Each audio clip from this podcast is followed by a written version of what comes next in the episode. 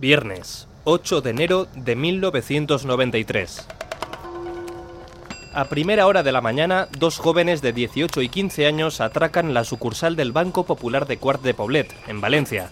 Toman como rehenes a una empleada y al cajero de la entidad cuando se encontraban abriendo la puerta, pero ninguno de los dos trabajadores tienen llave de la caja fuerte. En cuanto llega la policía, empiezan las negociaciones.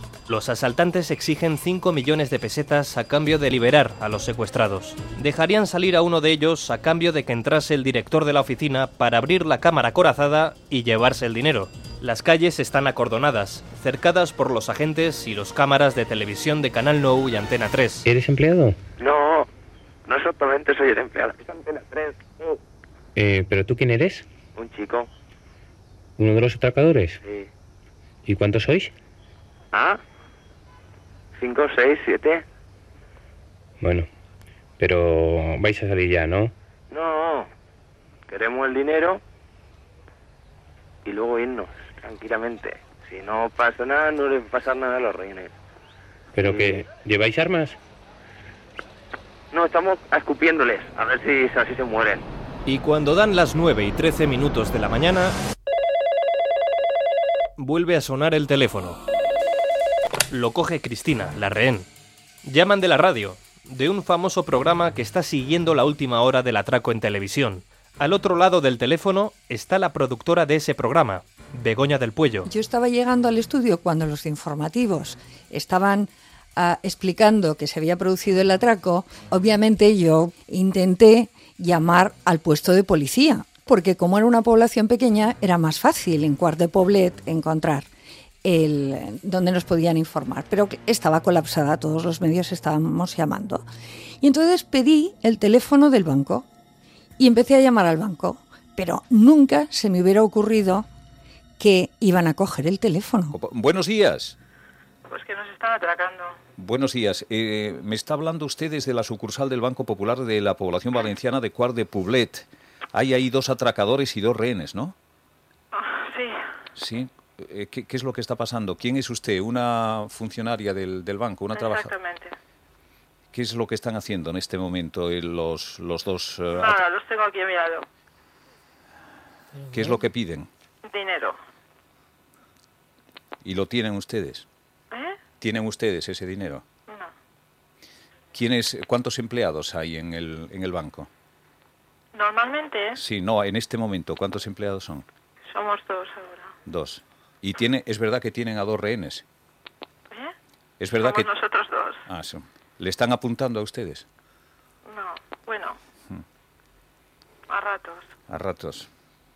¿Cuántas personas hay en el banco? Usted y otra, y otra persona, y otro compañero. Sí, ¿Qué llevan? ¿Pistolas? sí. En esa época, yo lo digo para los oyentes, sabes que se hacía, no, tú eres muy joven, no habías nacido, pero ah, el control te hacía que quien fuera a entrar en antena contara hasta seis o hasta diez para modular la voz, para que no hubiera interferencias. Y entonces estaba Julián Bernabé y le dije, Julián, estoy llamando al banco, no me hagas que prueben la voz. ¿Se quiere poner... eh, le- ¿Quiere decir a uno de los atracadores que se ponga al teléfono si es tan amable? No sé si que... ¿Eh? No creo que quieran, ¿eh? Ya. ¿Qué, son. ¿Qué son? ¿Qué son jóvenes? Sí. ¿Están, eh, ¿Están encapuchados o van a cara descubierta? No, Están encapuchados. exacto. Ya. A mí ni en, ni, en, ni en un sueño se me hubiera ocurrido, una, que cogieran el teléfono, dos, que la, tra- que la persona a la que estaban atracando pudiera dar tantas pistas, porque le preguntaba, entonces ¿cuántos son? ¿Y entonces qué están haciendo? ¿Y tienen pistola o no tienen pistola? La policía estaba escuchando. Entonces, si... eh, lógicamente tienen cerrado el banco. Ha sonado la alarma. Está la policía afuera. sí. ¿Qué les han dicho a ustedes? ¿Eh? ¿Qué les han dicho? Nada, que quieren el dinero. Que quieren el dinero. Pero ellos saben que, que no pueden salir alegremente con el dinero si está la policía en el exterior. Pues sí. Claro. Y luego los atracadores, luego se supo que pobrecitos no daban mucho de sí. Es no decir, eran expertos. no eran expertos, si no, no le hubieran dejado eh, hablar. Y, y- y- y también, claro, resultaba muy cómico que esta señora con bastante templanza, dijera, dice que muchas gracias, pero que no se va a poner. Pero quiere intentar decirle a uno de los atracadores que se ponga el teléfono. In- inténtelo por lo menos. Vale. Vamos a ver. El Banco Popular de la población valenciana de Cuart de Poblet, donde en este momento se está produciendo un atraco.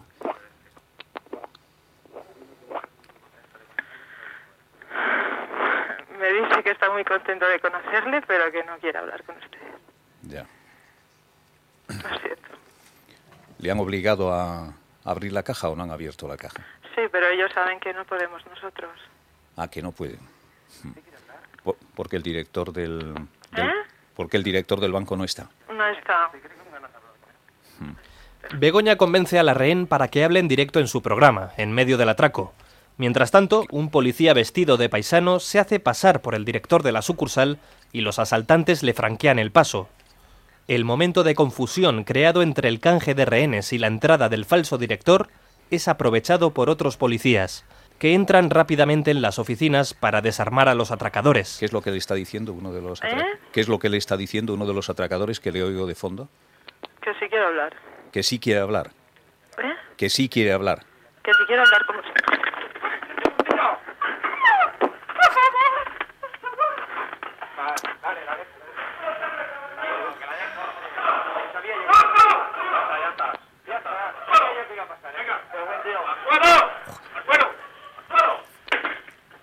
Es precisamente en este programa de radio donde puede escucharse en tiempo real el momento en el que irrumpe la policía.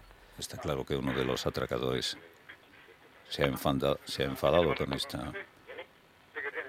Finalmente, se puede detener a los atracadores sin demasiada dificultad. Estamos escuchando de fondo lo que está ocurriendo en el Banco Popular de esta población valenciana, Cuart de Poblet. El desenlace del atraco, el cual acaban de escuchar, se emitió en directo en una importante emisora de radio, Onda Cero. No sé si ha entrado la policía. Se ha colgado, se ha colgado el teléfono en este momento. El programa se llama Protagonistas y el presentador con el que habla la rehén, Luis del Olmo. ¿Quién es usted? Yo soy Luis del Olmo, Encantada. igualmente. De nuevo, buenos días España. Es un compromiso que contraemos día a día, protagonistas nosotros en acción. Vamos a poner en marcha todo el entusiasmo de quien ama esta profesión. Para la radio cambiar es más que vivir. Información, opinión, entretenimiento en un clima de libertad. El mérito es de ustedes, amigos oyentes. Amigos que se empeñaron en seguir escuchando. Así que a mis amigos, mis recuerdos y mi amistad y mi agradecimiento. El deber de informar del periodista exige una dosis muy elevada de verdad. Ni una sola ciudad, ni un solo pueblo de España sin la sintonía de protagonistas. Protagonista. Luis del Olmo. Una serie documental escrita y dirigida por Diego Fortea. Capítulo 1. Protagonista. La retransmisión de aquel suceso es solo uno de los muchos pasajes de la historia de un programa que revolucionó la radio en España. Protagonistas. En esta serie documental de siete capítulos vamos a repasar cada una de sus etapas en Radio Nacional, Cope, Onda Cero y Punto Radio. Accederemos a los archivos sonoros de estas cadenas. Escucharemos fragmentos de las ediciones más destacadas de protagonistas y contaremos con testimonios de quienes colaboraron o intervinieron en el espacio durante algún momento de su larga trayectoria. Una trayectoria que le ha valido a nuestro protagonista ocho premios Ondas, un premio nacional de radio, cinco antenas de oro, micrófono de oro, el premio del Club de Directores, premio de la Asociación Profesional Española de Informadores de Radio, la medalla de oro Mahatma Gandhi de la UNESCO, el premio de la Asociación de la Prensa de Madrid, la medalla al mérito del trabajo, en fin, que a Del Olmo le han caído muchos premios. Es que ya les aseguro que este homenaje va a dar para mucho. Son 40 años de radio, 40 años de la historia de un país. Imaginen lo que puede salir de aquí. Vamos a intentar ser lo más rigurosos posible, aunque nos falten algunas piezas indispensables. Muchas grabaciones desaparecieron, y también algunos de los profesionales que ayudaron a dar fuste y nombre a protagonistas. Ha pasado mucho tiempo, pero vamos a intentar al menos relatarles buena parte de este largo viaje. En la historia que les voy a contar no solo escucharán atracos en bancos, encontrarán trepidantes viajes por España y el mundo, secuestros, saltos en moto, expediciones bajo tierra, luchas encarnizadas, zapatazos, personajes irrepetibles del humor, la política, el periodismo y la cultura. Esta es la historia de protagonistas, un programa donde podía ocurrir cualquier cosa. Un programa con el que Luis del Olmo se convirtió en una de las figuras más grandes de la radio. Lo dicen precisamente los más grandes de la radio de hoy en día. Iñaki Gabilondo, ¿por qué se dice que Luis del Olmo es una figura tan importante para la historia de la radio en España? Porque abre un camino que después se ha convertido prácticamente en el camino de circulación obligatoria para todos los que seguimos detrás. Y el camino que abrió estaba muy relacionado con una intuición que él ha tenido siempre por encima de cualquier otra cosa. Ha tenido un radar para detectar el pulso de Juan Español, o sea, del ciudadano de pie. Él eh, está en la historia, y además como el número uno, es porque abrió un camino y marcó una, línea de, comportamiento y de observación de la realidad que todos los demás seguimos. Entonces, como pionero y como inaugurador y como constructor del, proyecto. Y a partir no de una elucubración mental, de una, de una elaboración intelectual muy profunda, sino de un instinto extraordinario de detectar las vibraciones minúsculas de la, de la sociedad. Carlos Herrera, buenos días. Buenos días. Para ti, ¿qué es lo que ha hecho que Luis del Olmo sea uh, la figura, una figura tan relevante eh, de la historia de la radio en España? Eh, la continuidad, el hecho de convertirse en un sonido cotidiano más, como eh, los muchos que adornan nuestra vida. El, el, hecho de formar parte de nuestra vida gracias a que, bueno, claro, la continuidad tiene una explicación. No se es continuo solo por la voluntad se es continuo por elaborar un proyecto que atesora éxito, eh, que la gente lo sigue, que tiene estabilidad, eh, innovación y eh, frescura, categoría y calidad. Con eso tú consigues la continuidad. Y con la continuidad y además los años peculiares en los que se, se estableció como, como la señal de la radio de España por excelencia, tú consigues formar parte del sonido de la banda sonora de la película de los españoles durante años. Carlos Alsina, ¿qué ha hecho Luis del Olmo, según tu criterio, para ser una persona tan importante en la radio de España?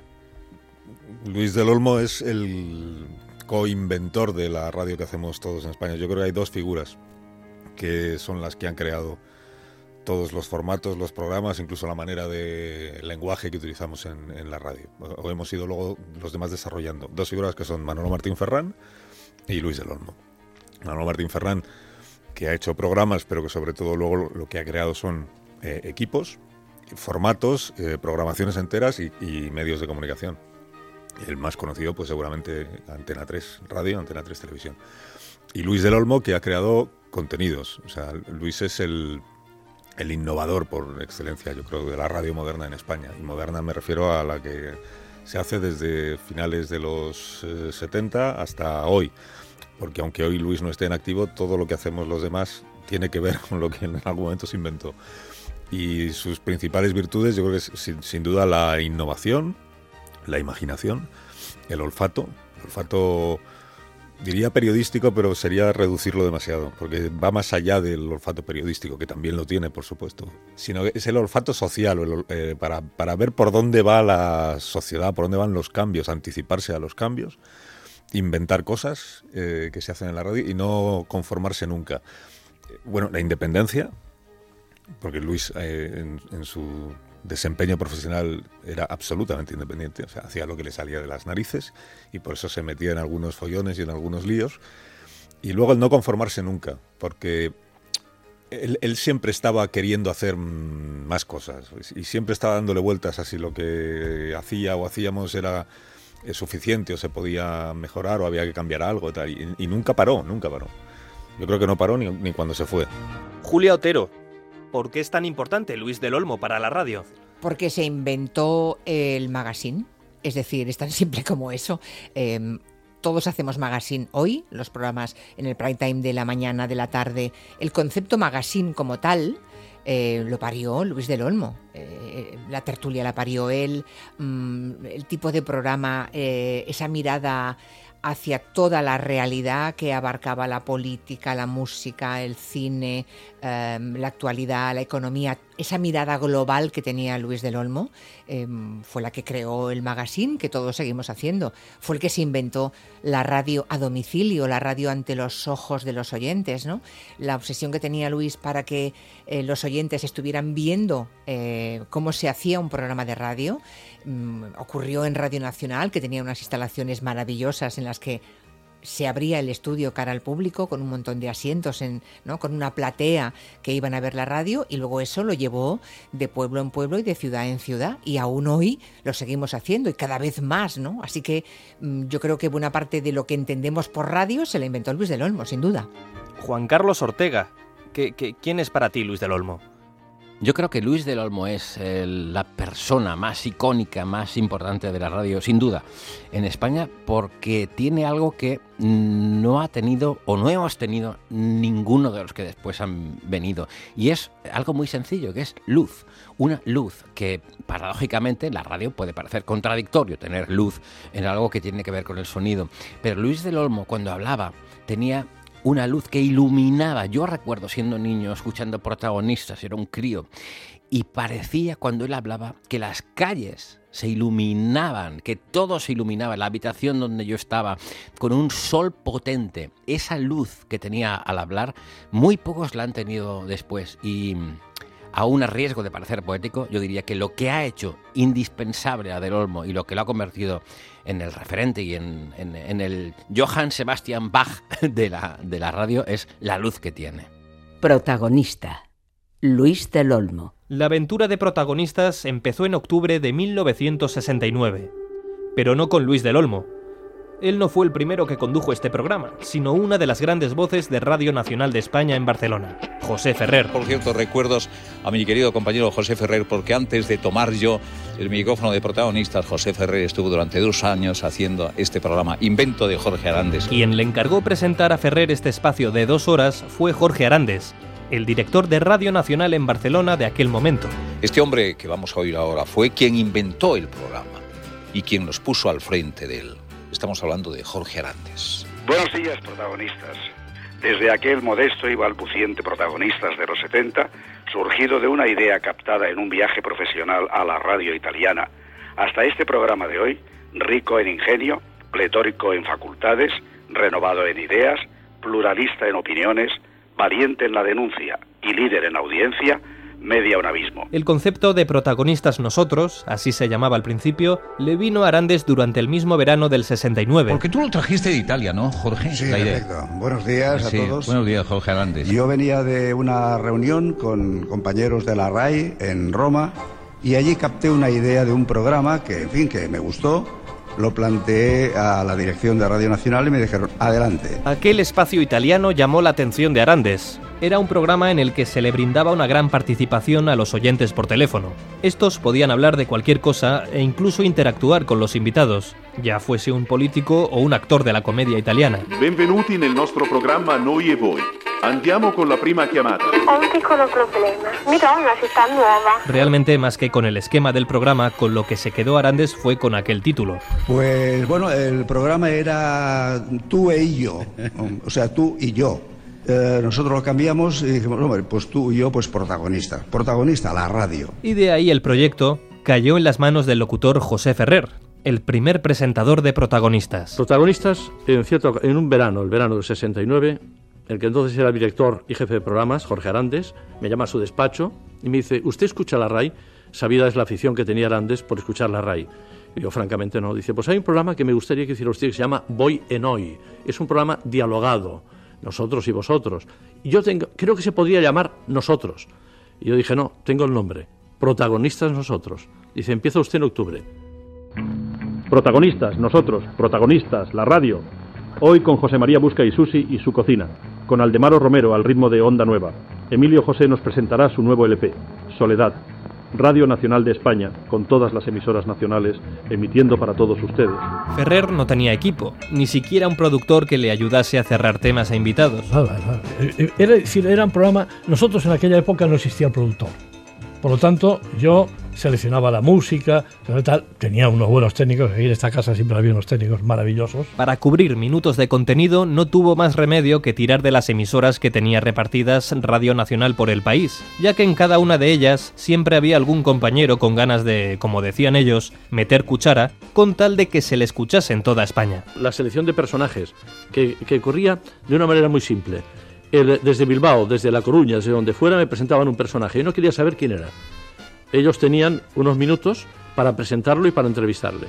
Y entonces, cuando acababan estos minutos, yo me incorporaba a la conversación. Adelante, Radio Nacional de Cuenca. Luis Calvo, buenos días. ¿Qué nos traes hoy?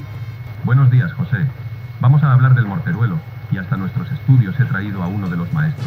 Y así fue como nació una expresión que le sonará a cualquier oyente de radio. Son las doce y media, las once y media en Canarias. Las dos de la madrugada, la una en Canarias. Son las ocho, las siete en Canarias. Una hora menos en Canarias fue una invención del corresponsal de protagonistas en Radio Nacional de España en Tenerife, José Antonio Pardellas. Y la ocurrencia le vino ante el desconcierto que provocaba en su tierra el escuchar el programa cuando daban la hora peninsular. Esta frase que es letanía, una hora menos en Canarias, nació bajo los auspicios de protagonista nosotros porque José Antonio Pardellas, compañero que estaba en Canarias, que, luego ha sido director de emisoras territoriales de Radio Nacional en Madrid, me dijo un día, dice, oye, hay un desconcierto porque la gente se queja de que tal. Digo, a partir de mañana una hora menos. Adelante, Canarias, donde es una hora menos.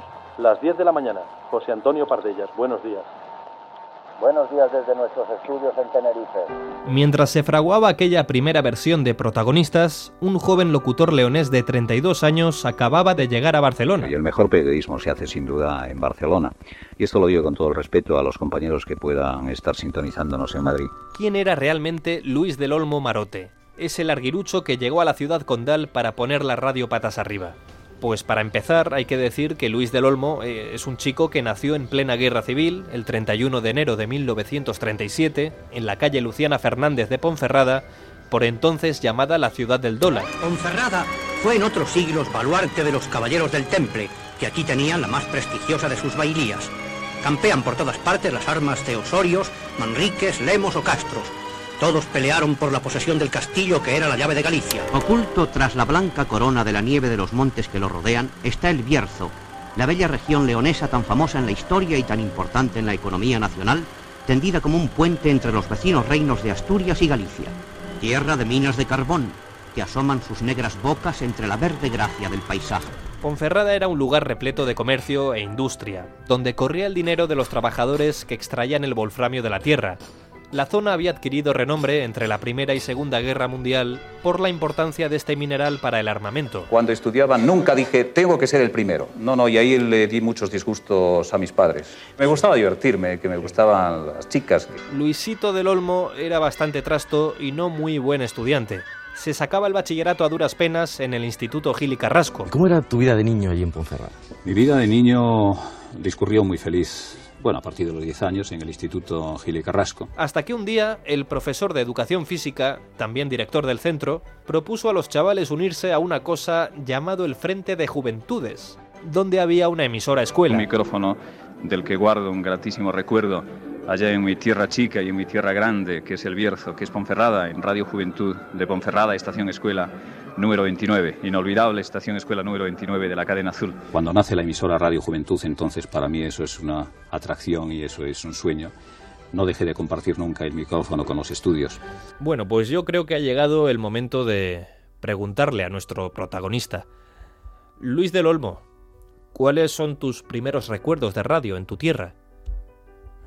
Yo tenía cuando piso por primera vez la emisora, unos 14 o 15 años, estaba haciendo el bachillerato y el profesor de educación física de pronto nos dice, me han nombrado director de la emisora del pueblo y me gustaría que todos los alumnos que están aquí en el Instituto Gil Carrasco fueran un día de mañana locutores o locutoras.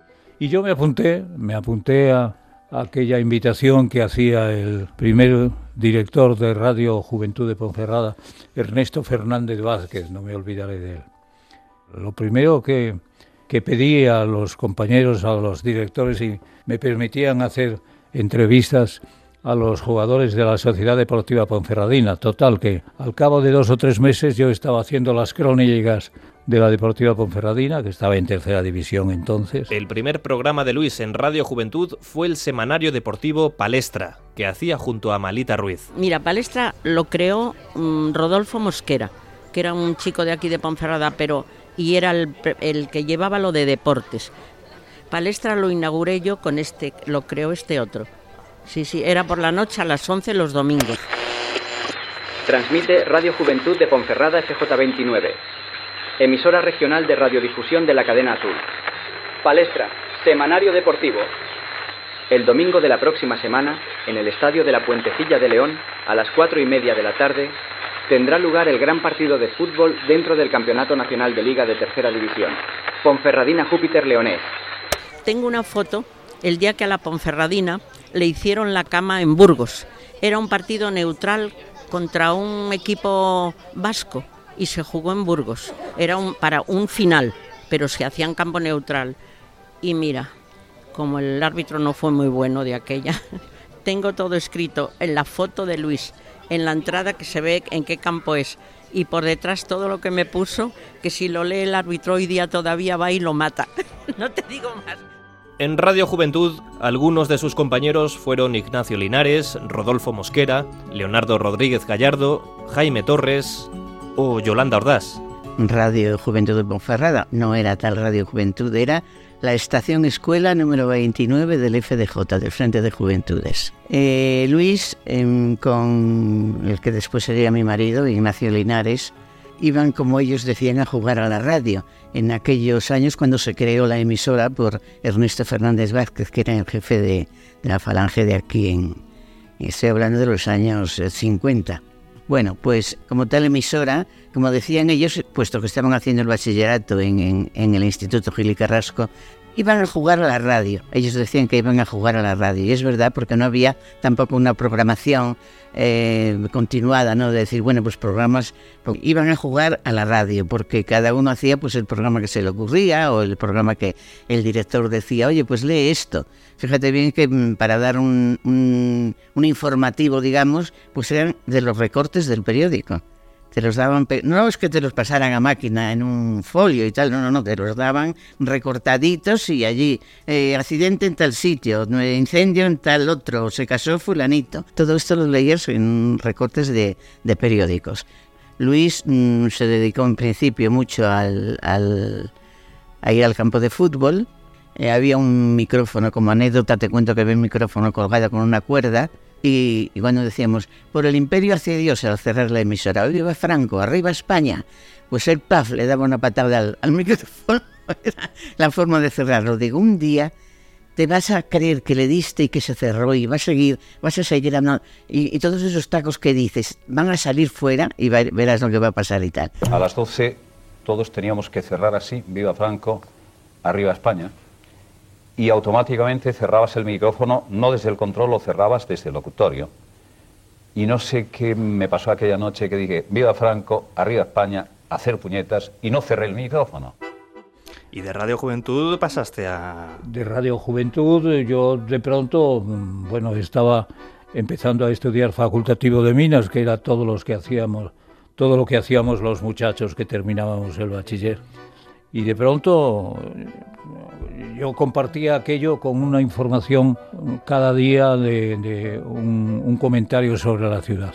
Ventanal de la ciudad se llamaba aquel programa. Sí, hacía, bueno, él, él daba, escribía Felipe Erce el Ventanal de la ciudad y gracias a ese hombre se hizo un acceso de la Puebla, antes de estar el puente García Ojeda, se hizo un acceso de la Puebla allí, una escalera que le pusieron su nombre, Felipe Erce, y hoy día hay un ascensor ese hombre luchó en el ventanal de la ciudad y Luis lo leía casi a diario. Ayer sábado efectuó una detenida visita a las instalaciones ferroviarias de Ponferrada y de la sección que se extiende desde esta estación hasta el puerto de Brañuelas, el Consejo de Administración de la Renfe, presidido por don Alfonso Peña Buff y acompañado por el director de la misma entidad, don José María García Lomas y alto personal directivo. Tenía por objeto la visita el presenciar en pleno funcionamiento los servicios de esa sección ferroviaria. Y ese programa un buen día lo escucharon unos amigos que estaban veraneando y que tenían algo que ver con la emisora de Oviedo, con Radio Asturias de Oviedo. Y me escucharon en una información que estaba dando Y le llamó tanto la atención que llamaron a los dueños de Radio Oviedo, los hermanos Toyo, no me olvidaré, y le dijeron, oye, hay aquí una voz sorprendente, hay una voz que nos ha llamado la atención, hay una voz que tenías que recuperarla sea como sea para, para Radio Oviedo de Asturias. Dicho y hecho, a los dos meses yo estaba trabajando en Radio Asturias de Oviedo, en la cadena SER, y yo no tenía más que 18 o 19 años. ¿no? había hecho la mili todavía. En esta emisora presentó Los Madrigales con Música, junto a Orencita González, de quien se enamoró al instante. Una de las canciones más populares en este 1958. Ahí está Gloria Lasso con Luis Mariano, Canastos.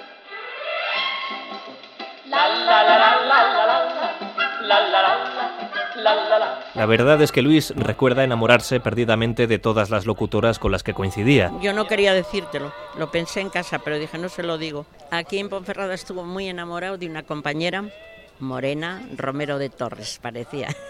Esa es ella. Estoy en Oviedo durante cuatro o cinco meses y de pronto aparece en la capital asturiana un caballero que se llamaba José Luis López Peraletegui. Digo, ¿quién es usted? Y me dice, soy el director de La Voz de León. Y me dice, ¿pero tú qué haces aquí, pudiendo estar más cerca de tu casa, en Ponferrada? Oviedo está muy lejos.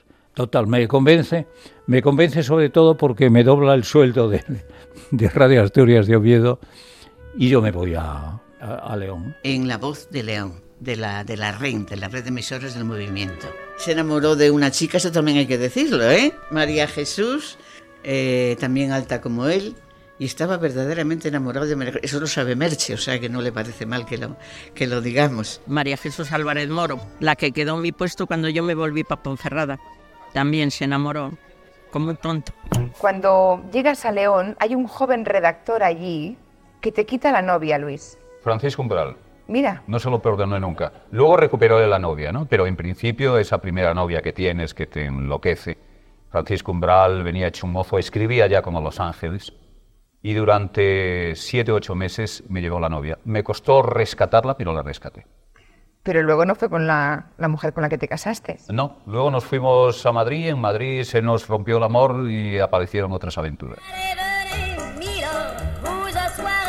Acudimos al Hit Parade de 1959. Al lado de Nat King Cole, Edith Piaf y este Milor llevan la alegría a las discotecas y a las emisoras de radio. Y en León estoy cinco maravillosos años. Yo pensaba quedarme allí toda la vida, ¿no? Recuerdo que el, director de, deportes, Tuñón se llamaba, me decía, pero ¿qué haces aquí, muchacho, tú, con las posibilidades que tienes? Vete a Madrid, que en Madrid tendrás... Digo yo, ¿qué pinto Madrid? Yo, yo me voy a morir aquí en, en León tranquilamente, cerca de Ponferrada, de, de mis padres y de mis hermanos y de mis amigos. Y en esto me llama mi hermana de, de Ponferrada una vez que estaba trabajando en la voz de León, Ordoño Segundo 28, allí estaba la, sede nuestra. Y me dice mi hermana, eh, pásate por el, por el correo de, Madrid que pasan los, los padres que van a operar a mamá. Iban a hacer una operación muy, muy seria y muy grave de cáncer a mi madre. Total, yo estaba trabajando cuando recibía esa comunicación. Estaba haciendo un programa en, en La Voz de León, en Ordoño Segundo 28. Y estaba yo solo, prácticamente, porque era un domingo por la tarde. Estaba yo solo y el compañero locutor. Y después de esa llamada, yo llamo al director de la emisora, José Luis Pérez Perolete, y digo, mira, director, he recibido una llamada, tengo que salir a la estación a saludar a mis padres porque van a Madrid a operar a mi madre y tal, tal. Ay, no te preocupes, deja grabados discos y vete a, atender a tu padre. Yo dejo grabados unos discos para la emisora y yo me voy a, a la estación que estaba muy cerca de la emisora y veo a mi padre, que mi padre era un tío tan alto como yo, y la primera vez que le veo escapar una lágrima a mi padre es ese momento. Entonces yo me di cuenta que era muy seria la operación de mi madre. Y desde allí, desde la estación, llamo otra vez al director, digo, mira, pasa esto, me voy con mis padres a Madrid. Vamos a Madrid, operamos operan a mi madre, y en el posoperatorio, eh, pues yo me acerco, no tenía nada que hacer, y me acerco a saludar a los compañeros de las emisoras, de Radio Nacional, de Radio Intercontinental, de, de La Voz de Madrid, de Radio Juventud. Aquello era una bendición porque cada vez que iba a una emisora me preguntaban, ah, pues yo soy de Radio Juventud y de la... Oye, pues haz aquí una prueba, oye. A los cuatro días me habían aceptado el que yo me quedara en Radio Juventud de España en Madrid, en Diego de León 47.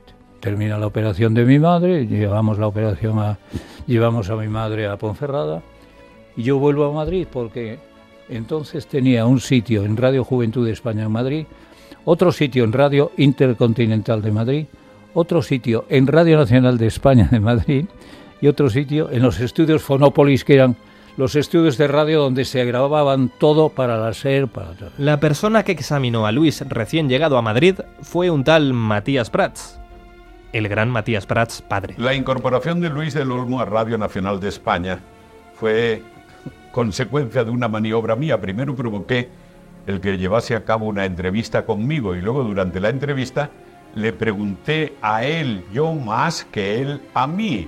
A los pocos días había llenado de juventud la Radio Nacional de España, porque provenía precisamente de una emisora que se llamaba Radio Juventud. Me coge mucho cariño Matías Prats, padre, y me dice, me dice Matías, vamos a hacer en Radio Nacional y en, Televisión Española un concurso oposición para cubrir 10 plazas. Preséntate. Nos presentamos 500 tíos de toda España para cubrir esas 10 plazas. 500 tíos. Y yo salgo elegido uno de los 10 uno de los diez primeros. Y de pronto yo tengo una plaza en Radio Nacional de España y con esas pues llamo al director de, La Voz de León, mira José Luis, José Luis Pérez Peraletti, que me quedo en Madrid. Aterricé en los micrófonos de, de, una emisora madrileña, mendigaba, no en la calle, pero sí mendigaba a los compañeros, porque si pagaba la pensión no tenía para vestir, si vestía no tenía para comer, si, si, si comía no tenía para el tranvía. Una vez admitido en Radio Nacional, Luis del Olmo se puso al frente de programas como Fin de Semana en España, que copresentó con su gran ídolo del medio, Joaquín Soler Serrano. Una noticia está en el ambiente.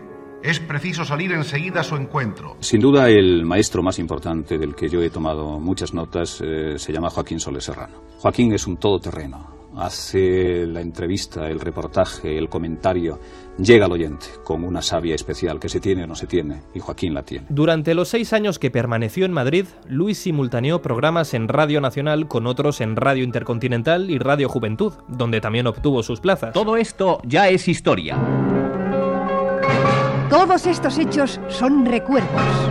Recuerdos de una etapa crucial del mundo. Los últimos diez años.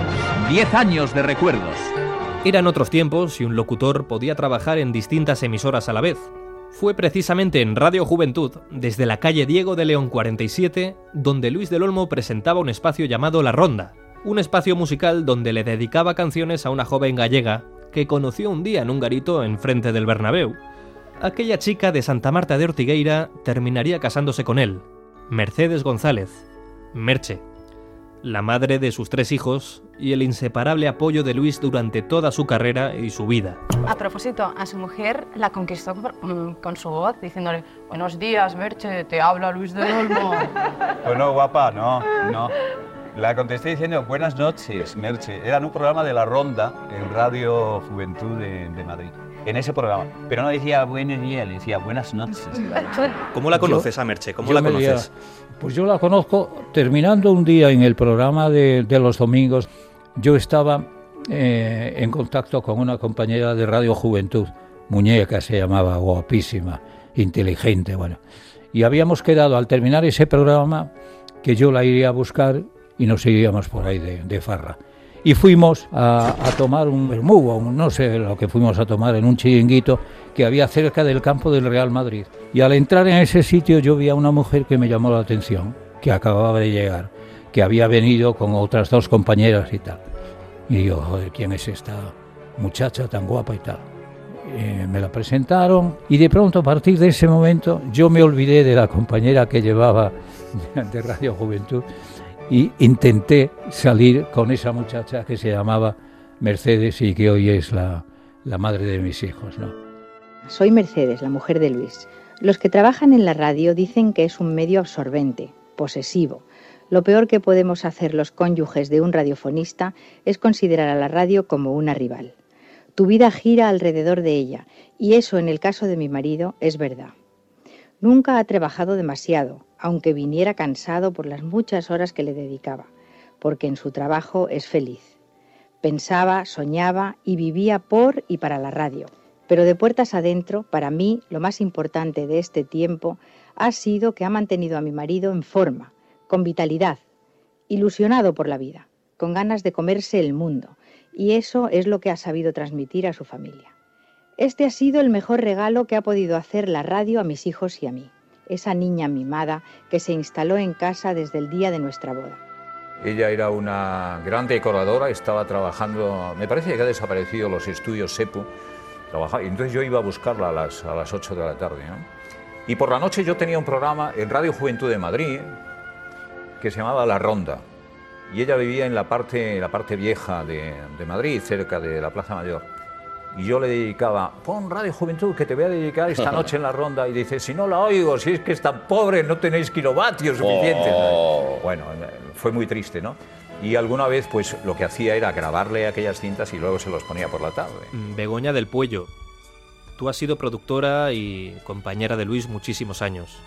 Por tanto, conocerás bien a Merche. Merche ha sido importantísima, crucial en la vida de Luis, ¿no? Es que Luis del Olmo habla tanto de ella que creo que, que los demás tenemos poco más que añadir en todas y cada una de las entrevistas que hace ahora. Pero ¿qué le ha aportado? Serenidad, estabilidad, cariño y al, al equipo también.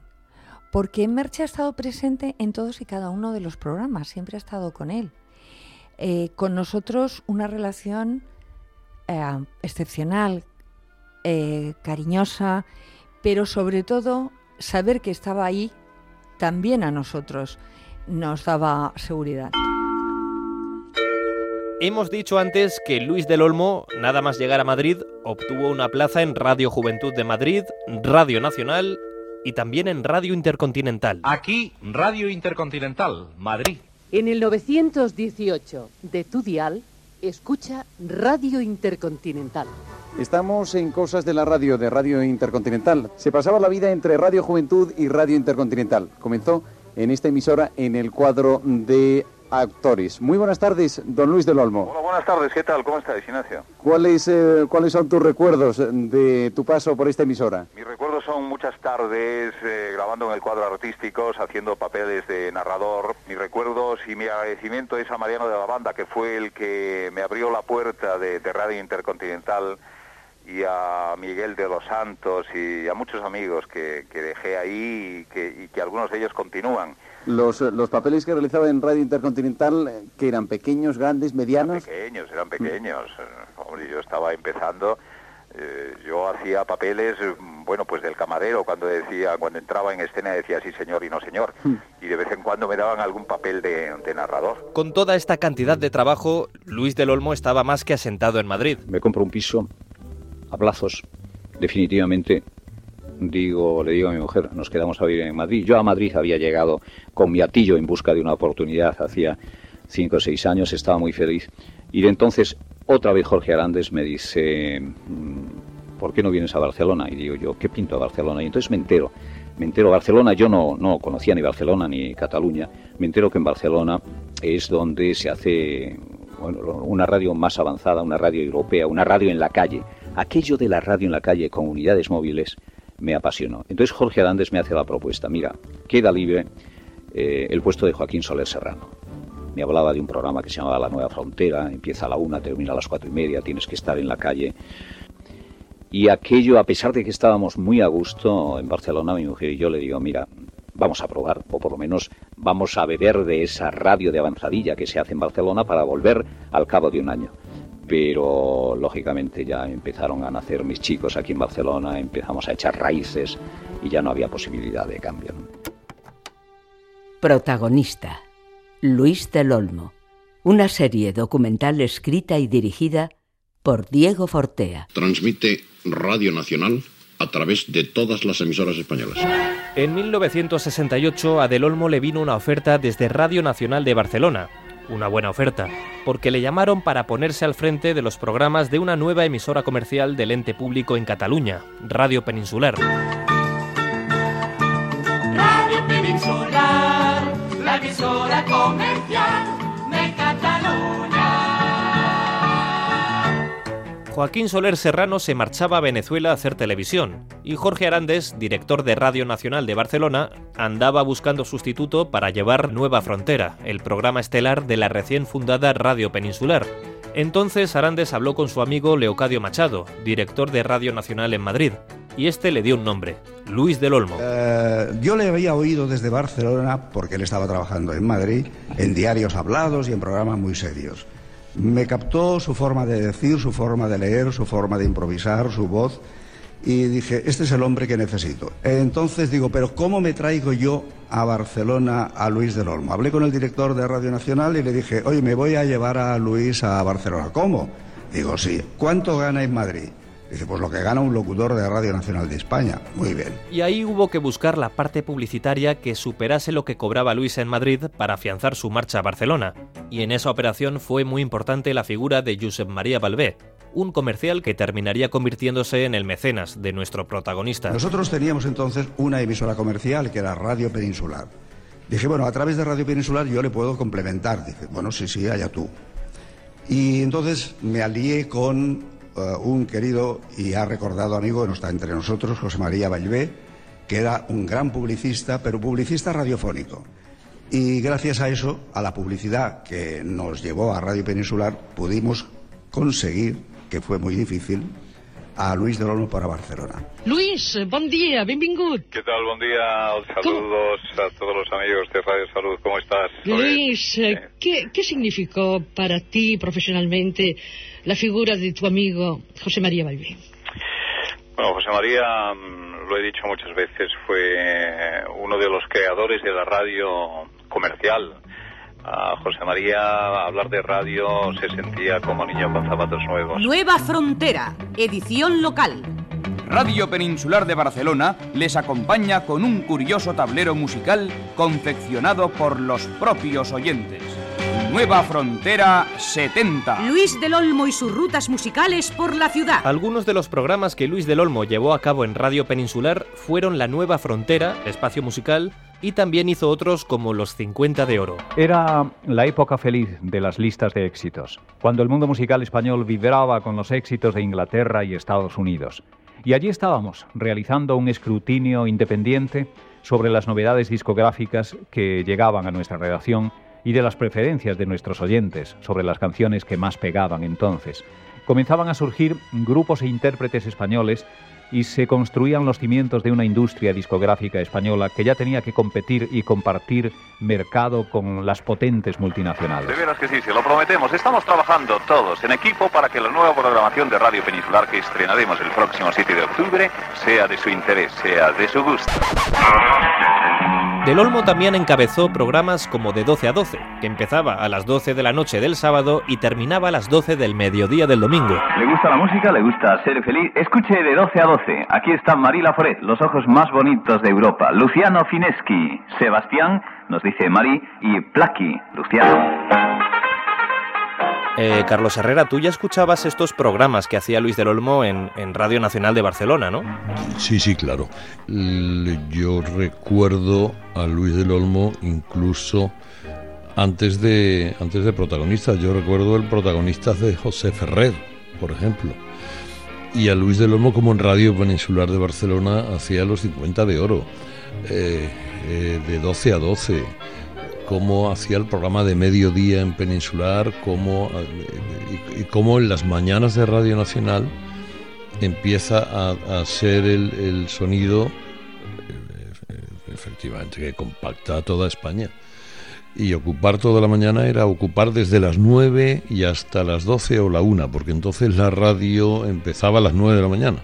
Hasta las 9, hasta las 9 había programas más de entretenimiento que informativos. En el año 69, nada más llegar a Barcelona, Luis del Olmo conoció en Radio Peninsular al que sería su eterno colaborador y su gran amigo, Antonio Rúa. Una figura indispensable para referirse a Luis del Olmo. Era su guionista de confianza, un nombre que escucharán varias veces en este documental. Antonio Rúa ha sido uno de los hombres fundamentales que me acompañaron.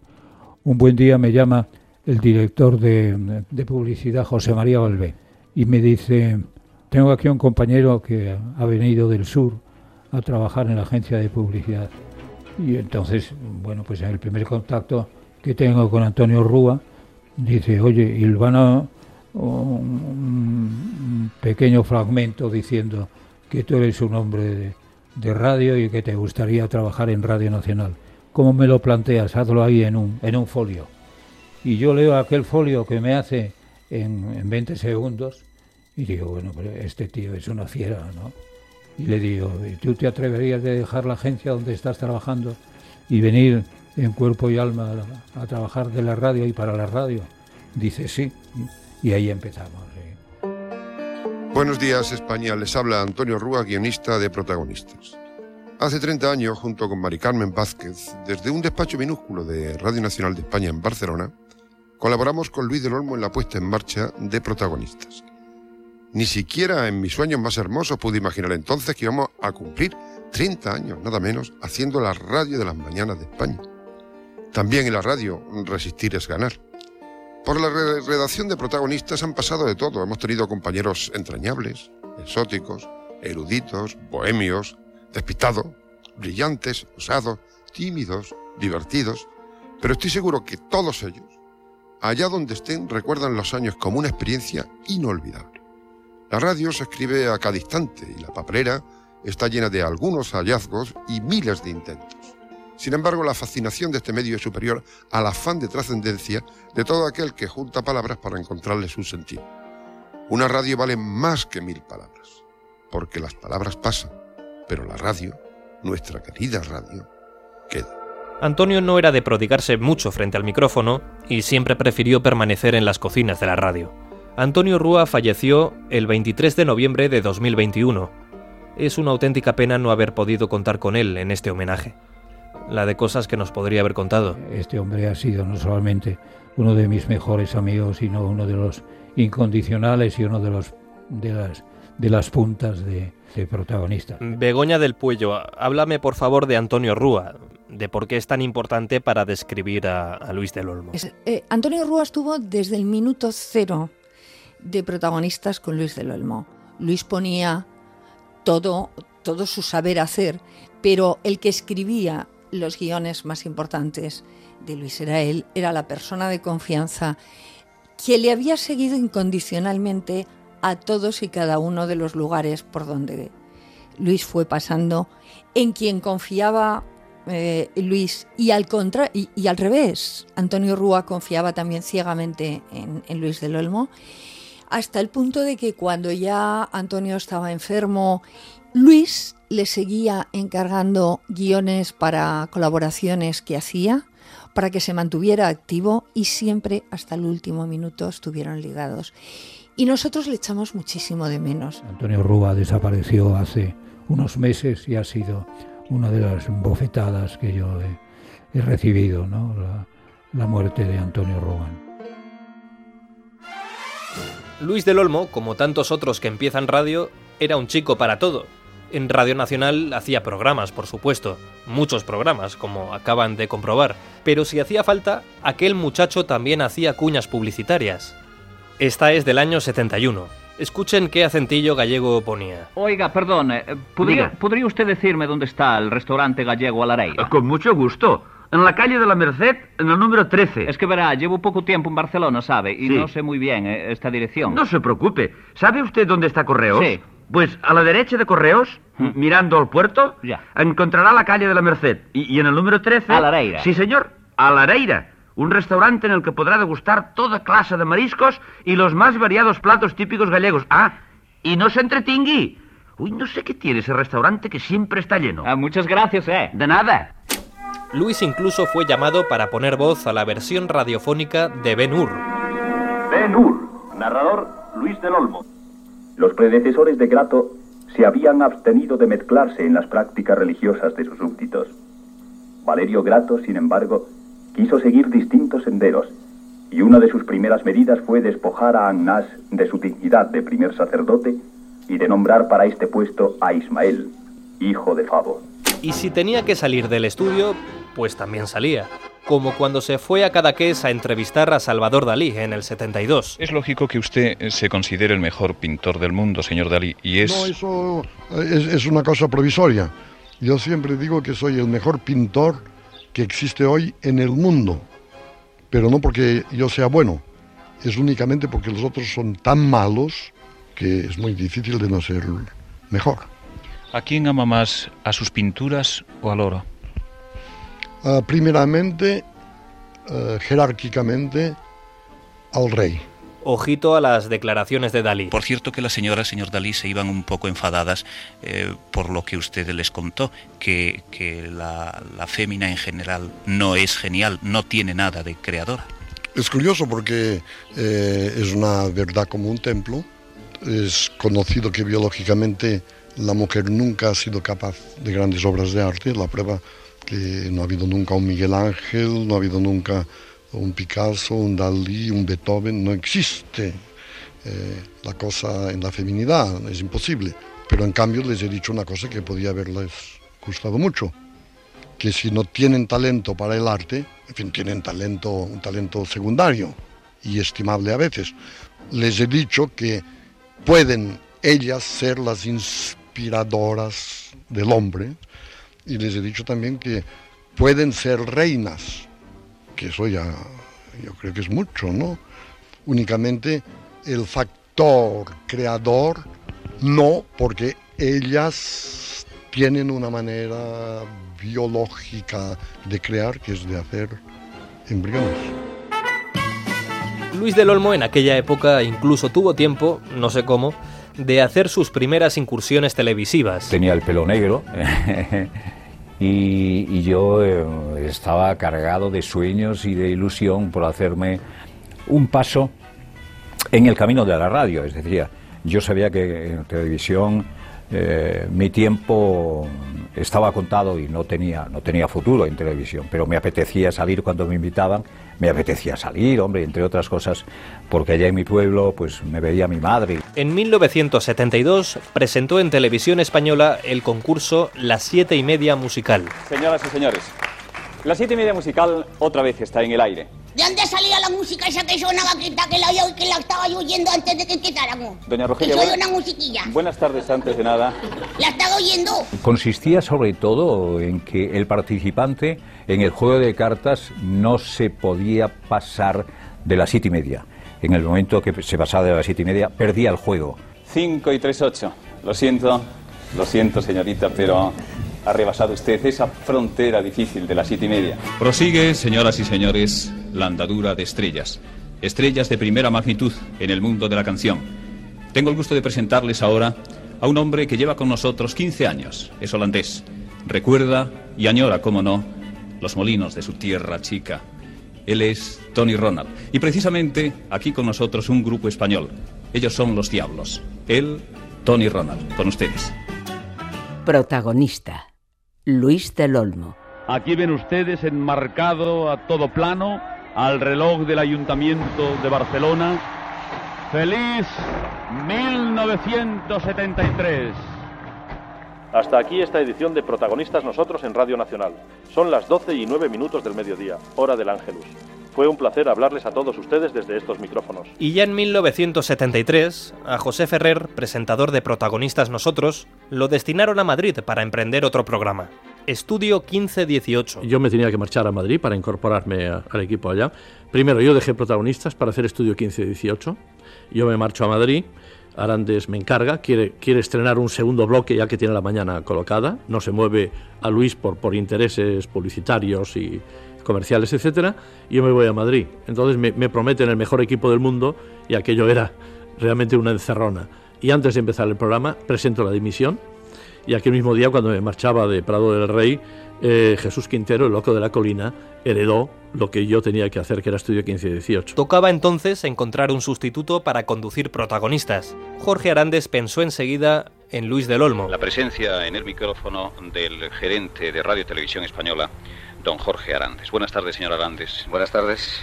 ¿qué significa para usted y qué significa, qué cree usted que significa para Barcelona Radio Nacional de España la ciudad condal? Yo diría que significa toda una vida, una vida entregada de lleno, de forma absoluta y total, a este medio que tanto queremos que es la radio, a este momento realmente espléndido que nos ofrecen los años 70 con una recuperación del vigor que tenía la radio en los 50, que perdió quizás en los 60 por mor de la televisión, pero que, repito, volvemos hoy en día a ocupar un primerísimo plano en los medios de comunicación. Cuando Jorge Arandes eh, y otra vez Jorge Arantes me propone hacerme cargo de protagonistas, porque Pepe Ferrer, que efectivamente en los dos primeros años del nacimiento de este programa, con una idea que Arandes había traído de la radio italiana, eh, cuando Pepe Ferrer mm, lo destinan a Madrid para hacerse cargo de un programa nacional muy cerca de Bobby de por cierto, a mí me dicen, ¿te atreves a hacer este programa? Digo, como que me atrevo de cabeza, ¿no? La posibilidad de hacer un programa de cobertura nacional a través de Radio Nacional, pero la oportunidad de hacer aquel protagonistas que entonces tenía una duración, no sé si de dos horas y media o tres horas, dije que sí, digo, bueno, ya tendré tiempo de estrellarme y si, me estrello, eso lo puedes decir y comentar con la juventud, ya tendré tiempo de rectificar o de que me den una segunda oportunidad. Dije que sí con los ojos cerrados y a partir de aquel momento, sin duda, la proyección de Luis del Olmo cambió. Era verano de 1973, la época del Spanish Different.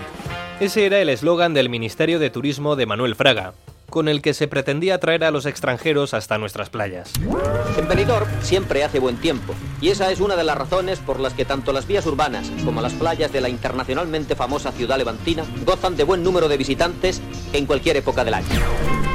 España, según los datos oficiales del Anuario Estadístico de las Naciones Unidas, ostentaba el título de primer país turístico del mundo. Los titulares de la prensa destacaban en sus portadas un eclipse de sol que resultó ser el más observado de la historia. En Estados Unidos, el presidente Nixon se veía cada vez más perseguido por el escándalo del Watergate. Acababa de fallecer Pablo Picasso. Yo nunca he, olvidado España y siendo cada vez al extranjero se vuelve uno más español aún. Chile estaba a punto de caer en manos del dictador Augusto Pinochet tras un golpe de Estado militar. Hemos asumido este deber con absoluta responsabilidad. El almirante Carrero Blanco tomaba posesión de la presidencia del gobierno. El gobierno se propone continuar el proceso dinámico de renovación legislativa que nuestro desarrollo exige. El salario mínimo interprofesional se fijó con 186 pesetas diarias. Mientras tanto, en los estudios de Radio Nacional de España en Barcelona, Paseo de Gracia 1, sexta planta, este joven del Bierzo, de 36 años, que ya peinaba sus primeras canas, cogía a las 10 de la mañana el timón de protagonistas Nosotros. Una mañana de julio de 1973, Luis del Olmo pronunció el primero de muchos. Buenos, días España, les habla Luis del Olmo. Luis, ¿cómo, ¿cómo surge aquella frase mítica con la que saludabas a tus oyentes, buenos días España, ¿eso fue algo casual? ¿Se te ocurrió? ¿Fue premeditado? El decir, buenos días España, les habla Luis del Olmo. Esa es una de las escasas improvisaciones que me resultó muy positiva y me sirvió para, para saludar a los oyentes cada día con esa frase. Pero efectivamente fue espontánea. Yo creo que al lado de las tonterías que uno comete por estar mucho tiempo en la radio, este fue uno de los aciertos. En Protagonistas nosotros podemos escucharle diariamente durante casi dos horas y media, continuadas, en una nueva programación. ¿Qué consiste esta nueva programación? No es ni nueva ni vieja programación, es una programación, me han dado una serie de atribuciones y yo lo he hecho con, con toda la sana intención, con toda la buena intención y en la creencia de que a los oyentes le puede interesar. Es una programación de Radio Nacional con la confianza que Radio Nacional le da a Luis del Olmo. No sé si tú la considerarás nueva o menos nueva. A mí me parece interesante y a los oyentes, a través de ese control de cartas, en principio también le parece interesante. A ver si podemos continuar en esta línea, que al parecer es la que aceptan los oyentes. 1 de julio de 1973. Comenzaba Protagonistas Nosotros con Luis del Olmo.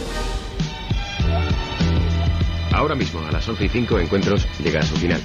Junto a los nombres reseñados a lo largo del espacio han participado en sus respectivos cometidos Daniel Zaballos, José María García, Alberto Corral y Javier Macua. Y José María del Río, servidor. Y pasamos ya la conexión a toda la red de emisoras para que un nuevo programa surja en Barcelona. Hola, buenos días, Luis del Olmo. Hola, buenos días, José María. Pues ahora mismo, como tú dices, comienza ese nuevo programa que se llama Protagonistas. La mañana se viste de sol o se engalana con nubes. La mañana siempre sigue siendo un canto a la esperanza. Protagonistas nosotros hasta la una de la tarde.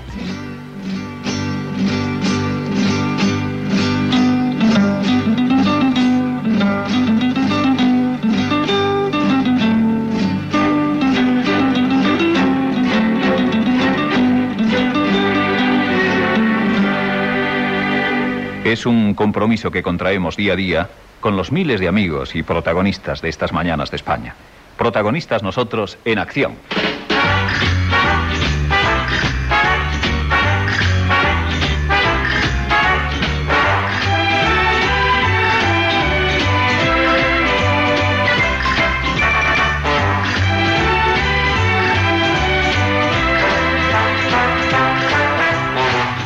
Lo dice la copla y lo decimos nosotros también. Levanto mi copa de vino porque hoy quiero brindar por el amor que ha llegado y por las penas que se van. Y esa sintonía de Cliff Richard, el param, param, ¿a quién se le ocurrió poner Esta esa? se le ocurrió al director de la emisora de, aquí de Barcelona, Jorge Arande.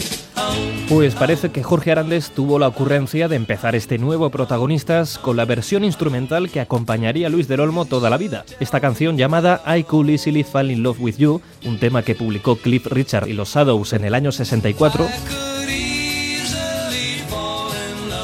y que se reversionó en el mismo año por la orquesta del productor discográfico Norrie Paramore.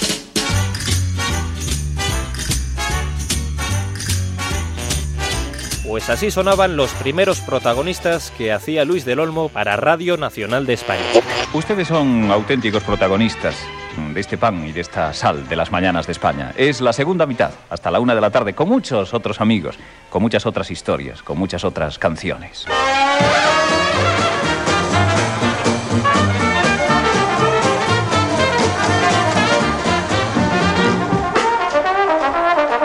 Muchos de nuestros amigos escriben a Querida Radio en petición de cosas.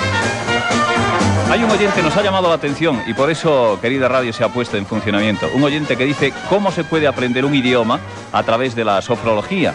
Pues a este oyente, luego se lo presentaremos, le diremos que, quizá tengamos la respuesta, porque hay un estupendo sofrólogo en Oviedo que nos hablará dentro de unos instantes.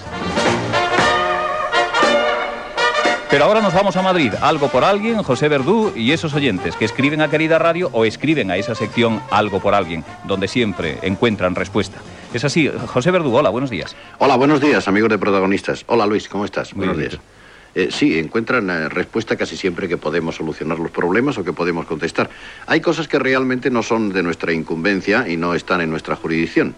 Y están más en, ¿qué te diría yo? Por ejemplo, pues en esos depósitos que hay de cosas que se pierden o en alguna sección determinada de un ayuntamiento, en cualquier lugar. En los inicios de protagonistas nosotros, en el equipo de Luis del Olmo estaban Antonio Rúa, el inseparable Antonio Rúa, y la productora Mari Carmen Vázquez, otra veterana de protagonistas. Sí, sí, sí, sí. Yo empecé con Luis, pues haciendo producción. Yo estaba en el cuadro escénico de Radio Nacional también, pero como me interesaba la radio en general, todo, me, gustaba locutorio, me gustaba cuadro escénico, me gustaba la parte técnica, etcétera, etcétera, pues yo empecé a hacer lo que, lo que se me permitía entonces. Y sí, naturalmente, pues en principio fue protagonistas cuando comenzó a hacerlo Luis del Olmo y me pidió si le podía ayudar y podía hacer producción. Y la verdad es que fui muy feliz. Luis del Olmo es un hombre increíble, como persona es sensacional, pero aparte como, como comunicador, pues ha sido el más importante, yo creo. Tú, Luis, empezaste a tener un nombre propio, creo que fue en el verano del 73, cuando te hiciste cargo de la dirección del programa Protagonistas Nosotros, ¿no? Sí. ¿Qué te propusiste tú entonces? Quería hacer radio, en definitiva. Mi abanico es eh, hacer un programa de radio para los chicos, protagonistas en la escuela, por ejemplo. A renglón siguiente, entrevistar al vicepresidente del gobierno. Eh, luego charlar con don Gonzalo de Borbón con motivo de, unas declaraciones que ha hecho o unos problemas que ha tenido con, con- con un determinado semanario. e inmediatamente después eh, abrir los micrófonos y, recoger opiniones sobre el aborto, sobre la LODA o sobre la, o sobre la OTAN. Protagonistas nosotros tomaría un rumbo nuevo con Luis del Olmo al frente, un rumbo muy distinto al que inició José Ferrer en el año 69. Nuestro protagonista estaba a punto de establecerse en las mañanas de Radio Nacional con un programa que sería espacio de referencia para muchísimos oyentes. Yo lo que me propuse entonces es lo que me propongo hoy cada mañana entonces el protagonista disponía de dos horas. Mi ambición era la tercera hora, más tarde la cuarta hora. En este momento mi ambición es la quinta o la sexta hora.